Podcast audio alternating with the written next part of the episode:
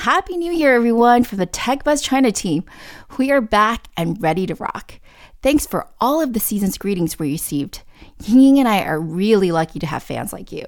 Today's episode is slightly old news because we're going to talk about the latest version of WeChat, which came out on iOS the third week of December 2018 and on Android a few days later. Eight year old WeChat just upgraded to version 7.0, and as the version number would suggest, this is one major update.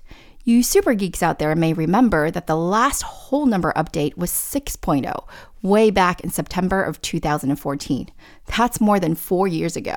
So, if you want to understand what's the latest behind what I would argue is still the most influential super app in China, stick around and let us explain to you all about WeChat 7.0 the president's key economic team goes to China. Uh, after a whole night thinking, I say I still want to do it.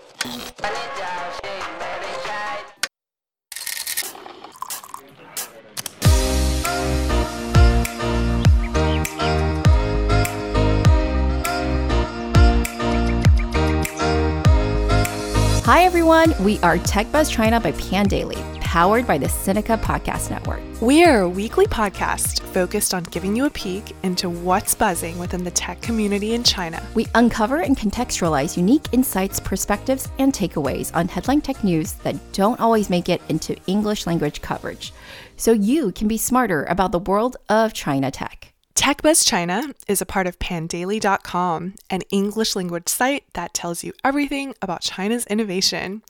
I'm one of your two co hosts, Ying Ying Lu. And I'm your other co host, Rui Ma. We'd like to acknowledge our partners, Steel Street Asia and SupChina, creator of the Sinica Podcast Network. In addition to TechBuzz, you can also find Sinica, which covers current affairs, new voices, a podcast on women, the business oriented China Econ Talk, and the Caixin Sinica Business Brief from China's leading business magazine. We'd also like to give a belated shout out to some of our longtime listeners. That's Wesley Shi, Turner Novak, Arthur Atal, Sebastian J. Park, and Sue Kong Lee. And now for a small announcement for listeners in the Bay Area. A record $69 billion went to Chinese tech startups in 2018. Find out what's trending from 20 leading VCs and innovators at Silicon Dragon's annual forum in Silicon Valley on January 24th. Sign up at silicondragonvalley2019.eventbrite.com and use the code SDValley2019BUZZ for 50% off.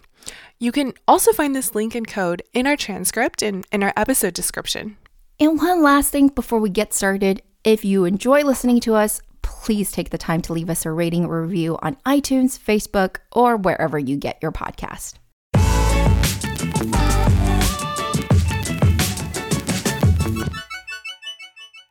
So, we are going to assume that all you tech buzzers out there are familiar with WeChat, the Tencent super app that lets you do everything.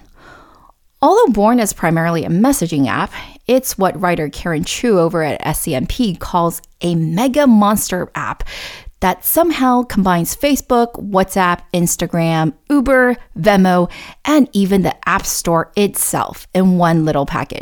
Or, as Andreessen Horowitz GP Connie Chan called it, WeChat is the one app to rule them all, an app within an app.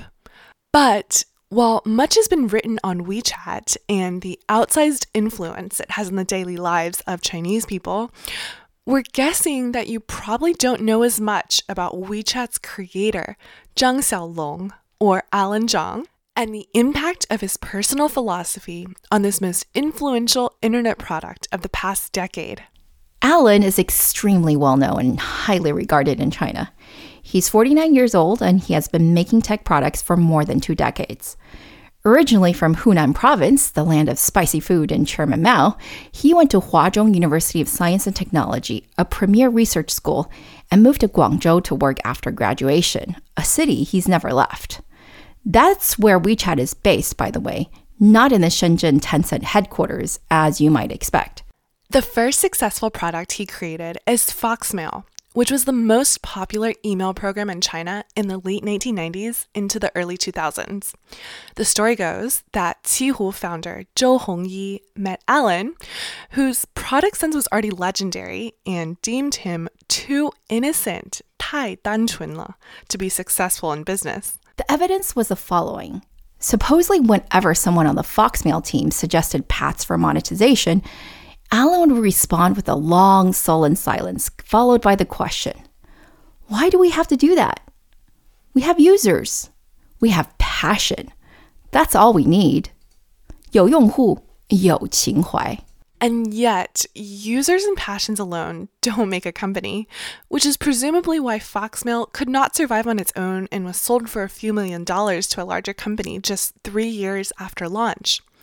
Five years after that, in 2005, Tencent hadn't forgotten about the genius of Alan and his team, and so came and acquired the Foxmail assets. Of course, the real deal was that Alan joined as the head of Tencent's R&D center. And surprise, his first project was to lead the Tencent QQ Mail team, which he did until 2010 when he began working on WeChat. Legend has it that Alan sent a late night email to Tencent CEO Pony Ma when he noticed that the Canadian app Kik Messenger amassed its first million users in just 15 days. This is a story that Alan confirmed publicly yesterday. Alan proposed that Tencent make something similar because he saw this kind of mobile based instant messaging as a threat to Tencent's flagship product, QQ Messenger. As he remembered it, it was kind of a flash of insight and not something that he'd been thinking about deeply for a long time, but simply something that occurred to him as important to communicate to Pony. And boy, are we sure glad he did. Pony immediately agreed. After all, Alan had his trust already. Tencent had done quite well in acquiring Alan and his Foxmail team. Not only did the original Foxmail product continue to survive and gain users and remained one of the best reviewed email programs in China, but since taking over QQ Mail, Alan had effectively turned the product around completely from a dud to the most popular email service in China. He had also successfully added all sorts of social networking elements to QQ Mail, including a reading corner, all knowledge he would use to his advantage when designing WeChat. Before we go on more about WeChat, though, we should take a pause here and just reiterate Alan's style, which is very different from many of the other Chinese entrepreneurs we have covered here on TechBuzz. Alan is a product guy through and through, but not just any product guy. The two words most associated with Alan, other than his trademark silence and few words, are artist and philosopher. It's why, other than Xiaomi's Lei Jun, many in Chinese tech also refer to Alan as China's answer to Steve Jobs. If you ask me, while Lei Jun might share Jobs' competitive business acumen, Alan is much more like Jobs in his product ethos. It's hard to imagine it now, but WeChat had an extremely rocky start. No one besides Alan believed it could succeed. Well, maybe Pony did too, but none of the original dozen or so team members assigned to work on it believed that it had a fighting chance. The reason is simple Tencent already had mobile QQ Messenger. So any feature the WeChat team could dream up of or implement could be deployed much more efficiently to the hundreds of millions of mobile QQ users who were already deeply connected to each other. Whereas WeChat was starting with nothing. And Alan refused to use growth hacking to boost users. What, many of the team members wondered, was the purpose of making WeChat a redundant product that didn't even try to leverage Tencent's existing clout? Well, luckily, despite being filled with doubt, the WeChat team continued at it. For some of the team members, they figured there would at least be a chance to learn app development. That's right, most of them had only worked on one project for mobile before. The team was actually mostly web developers. Let that sink in for a minute. They were assigned to Mission Impossible and they barely knew how to build it. Through it all, Alan remained optimistic. In his opinion, a product wasn't just the sum of its features, it also had its own essence that was something indescribable, but something more. Besides, he was always the type to go all in on anything he committed to to make the best product, and WeChat wasn't going to be any different. When version 1.0 came out in January 2011, WeChat was a very simple messenger and made almost no ripples. True to his philosophy, Alan did not try to add any users inorganically. To him, one should always tinker with a product until it has a natural, organic growth trajectory, a certain virality, if you will, because that's when you know you have made something people actually want. In fact, he thanks this early period of stagnation and credits it with learning the lessons that made WeChat eventually successful. Those of you who were in China at the time will remember that it was far from just Alan who saw the opportunity in mobile messaging. Xiaomi had made its own messenger called Mi Liao and beat WeChat to market by a full month. Not just Xiaomi, but so many others. I remember doing research for Shanda, one of my clients at the time, who had also seen the explosive growth of Kik and, of course, also came up with their own clone. In comparison, WeChat fared poorly those first few months. It was when, on a whim, Alan decided to incorporate voice messaging as pioneered by a startup called TalkBox for version 2.0 that they began to see some growth. Although this was indeed ripping off of someone else's idea, in their defense, the WeChat team didn't blindly copy. They thought carefully about how this feature might be used and decided that they would program the app to detect for whether or not someone was holding their phone up to their ear. If not, the message would be played via the speaker. Seemingly minor tweaks, but you can already see how much thought the team was putting into where and how the user was going to use this particular feature. That was in May of 2011. In August, for version 2.5, another key update changed the trajectory of WeChat forever. This feature was called People Nearby, and it did exactly what it says it does. It allowed for you to find people nearby and strike up a conversation. Again, those of you who were living in China will remember this was during the Momo craze, so this wasn't exactly an innovation either, but very similar to Momo's original model. The point is, it was a feature that was super popular and accounted for WeChat's second early growth spurt. The third pivotal product decision Alan made was Yao Yao, or Shake. The team had always liked the idea of using gestures to add a contact. In the US, there was a startup called Bump that allowed for people next to each other to shake their phones and exchange contact information. There was no reason, Alan reasoned, why that mechanism had to be confined to the person directly in front of you. And so in October 2011, version 3.0 came with it the ability to shake your phone and add anyone else on the network who happened to shake their phone at the same time. Finally, the WeChat team was no longer behind, but innovating ahead of its competitors. I remember when it first came out, I used it a lot because it was just so fun, especially if you were up late and couldn't sleep and was wondering who the heck out there was an insomniac like you shaking their phone at 3:30 in the morning. I remember this was the first feature I saw people using that made me download WeChat. And sure enough, yesterday I checked how long I've been on WeChat 7 years and 2 months. Pretty much right after this feature was released. And I would say I was an early adopter, but not that early. As you can imagine, by this version, the team was really starting to breathe much more easily because organic growth was happening at scale. Version 4.0 would bring with it even greater growth because this was when the WeChat Moments 朋友圈 feed was introduced. Location sharing and support for third party apps, such as music players, were also implemented. For those of you who love to geek out about product, you'll notice that Unlike many other social media feeds, WeChat moments are purely chronological and do not sort by relevance or popularity.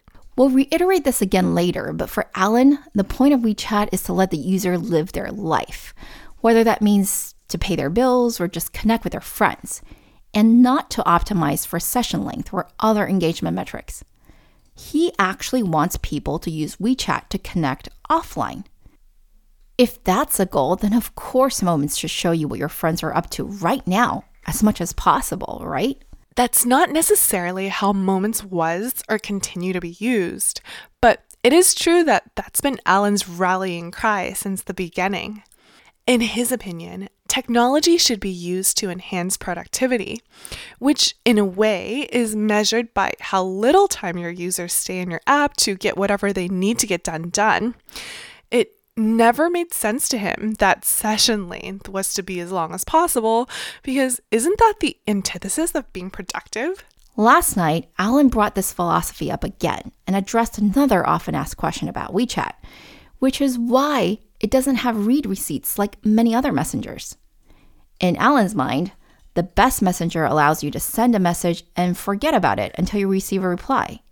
Having you sit there and wait to see if it was delivered and read is a waste of the sender's time. So, do you guys get it now? Are you understanding through these examples of real product decisions what kind of person Alan is? If I had to sum it up in one sentence, Alan is an idealist who cares about how to improve his users' lives more than profit or any other business metric. I know many entrepreneurs claim to have their users' best interest at heart, and I'm not saying that Alan necessarily makes all his decisions this way, but there's a compelling amount of evidence that, unlike the company that everyone loves to hate these days, Facebook, that this is true, at least a good portion of the time. Yeah, Alan really wants you to consider WeChat to be a tool to help you sort out your life, like a trusted friend. And here's yet another example of how he stays true to that vision. Many apps, but especially Chinese ones, have ads on the open screen. WeChat, with its over 1 billion MAU, would for sure be able to charge for that valuable advertising space, or at least use it to promote its own features or something. But it doesn't. That's because Alan thinks that would be awful. If WeChat is your friend, then that would be like turning to your friend and seeing an ad plastered on their face. What a horrible image. But that's why, despite having launched branded advertising in Moments a few years ago, they show up few and far in between.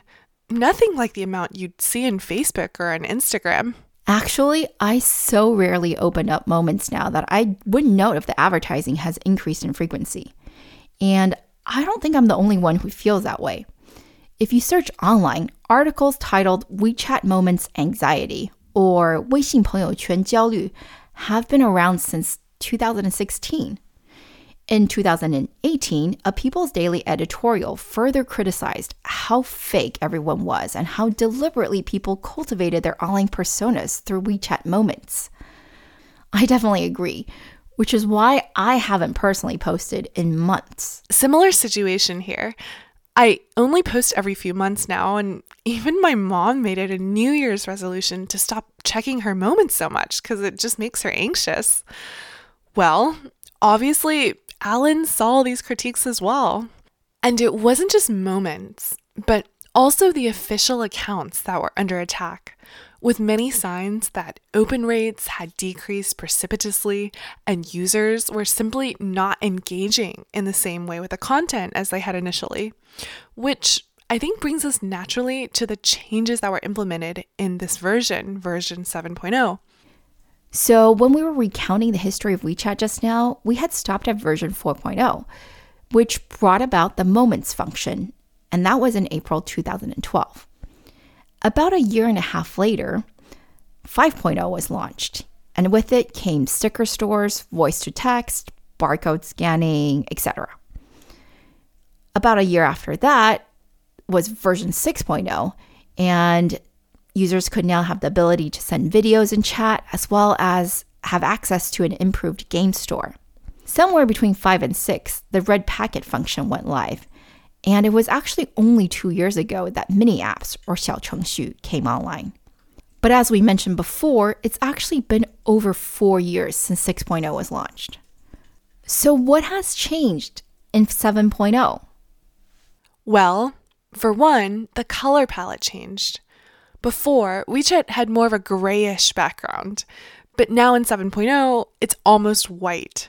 This drew the ire of a lot of users, actually, who didn't like the more flattened look. Although, as others noted, it's very Apple or iOS like in terms of its design sensibility. But that didn't stop some stubborn users who were so unhappy with WeChat 7 that a bunch of guides popped up on the interwebs on how to roll back your phone to an earlier version using third party download sites. And for another, as we already mentioned earlier, there were major changes to how content was to be shared for both video and text. Let's start off with video, which is easier to explain. Remember, we said earlier that the carefully crafted WeChat Moments posts was becoming a source of anxiety for users? Yeah, that's actually very similar to how social media has been shown to affect mental health negatively in the West as well. And as Alan noted in his annual speech last night, over 100 million WeChat users, or 10% of active users, selected the option only display the last three days of my moments. He interpreted this to mean that the lack of privacy of the moments was getting to these users, and they were tired of curating a virtual life for display to be seen by all. As contact lists get larger and larger, I'm at almost 3,000. He thought moments were more like a busy public plaza where lots of people pass through, and it can be quite intimidating to be constantly broadcasting about oneself, which is why people start crafting personas instead of staying authentic. This was also the same speech, by the way, in which he said Twitter is a great product, presumably because tweets are as ephemeral as they get. And maybe there's less self consciousness associated with that. I'm not sure I agree, although I do like Twitter personally, more than almost any other social media platform. Alan's solution? A disappearing video called 时刻视频 that's basically exactly like Facebook stories. In fact, you also get a blue circle on your avatar if you post a story, although, unlike in Facebook, the one in WeChat is much smaller and discreetly placed to the bottom right. Will the fleeting nature of this feature make people more brave about sharing their true selves? It's hard to say. In any case, so few people are using it right now that it may just take a few more updates before Alan and team hit upon the right formula. The mistake Alan says he made when he first made Moments was that he failed to separate the photo album utility of the tool from its use as a social media feed. One is private and the other is public. But he is calling this disappearing video version 0.1. So he's definitely in it for the long haul. And it sounds like he's determined to cultivate this feature to be a successful one. Okay, so that's video. Another major aspect of the update was text related or article sharing. Like for video, a whole new set of features have been developed, and they're for the purpose of enhancing content sharing. Currently, articles are either pushed to readers via official accounts or shared in moments or in chat. But as we already know from earlier, official account open rates had been declining, anecdotally to 5% or even lower, and the growth rate of official accounts had been decelerating. Of course, a large part of this is because the official account system was not set up as a distribution or publishing platform, as much as it was a simple subscription mechanism. Such a simple system meant that latecomers found it really difficult to get traffic, and this sometimes resulted in people cheating the system by plagiarizing or straight up spreading fake news. To solve this problem, there are two obvious ways to distribute content machine powered or people powered, and Alan chose the latter. The machine or AI powered camp is represented by Toutiao or ByteDance. Alan has said that algorithms are superior to people. But then why did he choose people powered discovery instead of ByteDance's algorithm driven system? Well, partly it is because WeChat already has one of the most extensive social graphs in the world. But part of it is because of Alan's idealism. Yup, there goes that idealism again. He has been known to say, 算法比人聪明，但是人却能做到善良. That translates roughly to, yeah, algorithms are smarter than humans, but humans can be kind. Whereas algorithms, I guess, it's implied, aren't. I don't know if we can necessarily rely on kindness, but if I'm having to put my name on an article as endorsing its quality, then I'm much more likely to think twice about what I'm recommending versus a machine that's simply counting views or time spent and floating up the most vulgar and shocking content there is. And that's exactly how 好看, which really should be translated as good recommended reads, works. Although it shows up in English WeChat as simply the word wow. Instead of a thumbs up or a heart like on most other social networks, the symbol for wowing an article is a six sided star, which I'm assuming represents the six degrees of separation. In addition to clicking on the star and affirming your endorsement of the content, you can also write a comment with more detailed viewpoints. So far, I definitely find myself discovering some really interesting stuff from my friends, but also a lot of junk I'm not interested in. So it remains to be seen whether or not social graphs and interest graphs really do overlap that neatly. But it's definitely a worthwhile experiment, and it does seem to be a step towards making sure that the right content gets discovered. Of course, there is also a list of articles simply called recommended that's not attached to your social graph. But I don't know about you, Ying Ying. I personally rarely open that up because it seems to be mostly lowest denominator content and has really little overlap with my personal interests. Me neither. And that's really the bulk of the changes made to 7.0. Of course, there's also this full screen chat alert that basically makes it impossible to miss an incoming message from a specified contact if you turn it on. But unless I'm waiting for an important message, I don't see myself using that very often. Nope, that's not a highlight of this update. But since we went over a lot of detail, like we usually do, let's summarize for our listeners the key takeaways of this latest and greatest WeChat update. So, Ying Ying, you go first. What did we learn today? Well, the first thing we learned was that WeChat's creator, Alan Zhang, is an artist and philosopher at heart. In fact, he calls all his products works of art, and he really cares about the user experience much more than business metrics.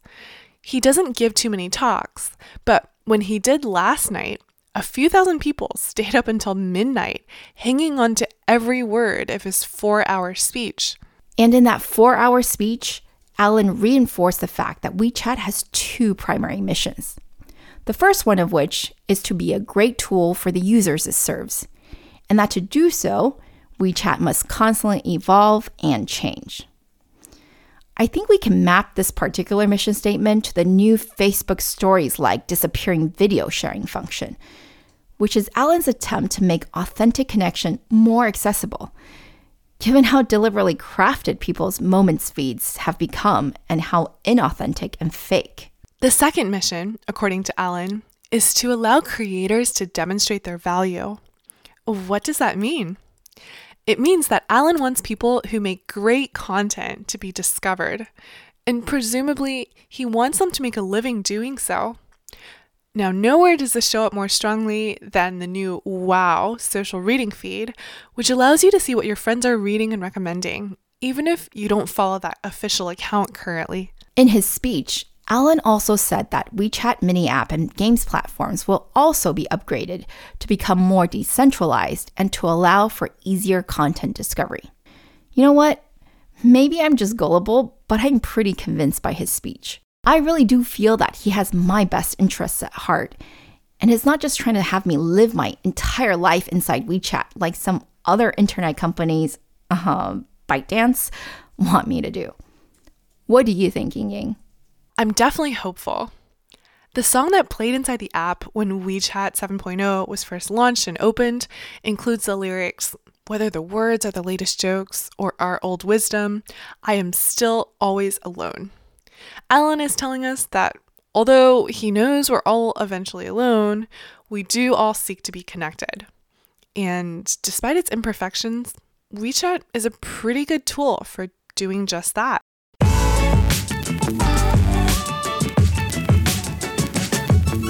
Okay, that's all for this week, folks. Thanks for listening. As a reminder, episodes will now be available every Friday instead of Wednesdays. And as usual, we really enjoyed putting this together, and we are always open to any comments or suggestions. You can find us on Twitter at the Pandaily, TechBuzz China, and my personal Twitter account is R U I M A. And my Twitter is spelled G I N Y at G I N Y. TechBuzz China by Pandaily is powered by the Sinica Podcast Network. Pandaily.com is an English language site that tells you everything about China's innovation. Our producers are Shaw Wan and Kaiser Kuo.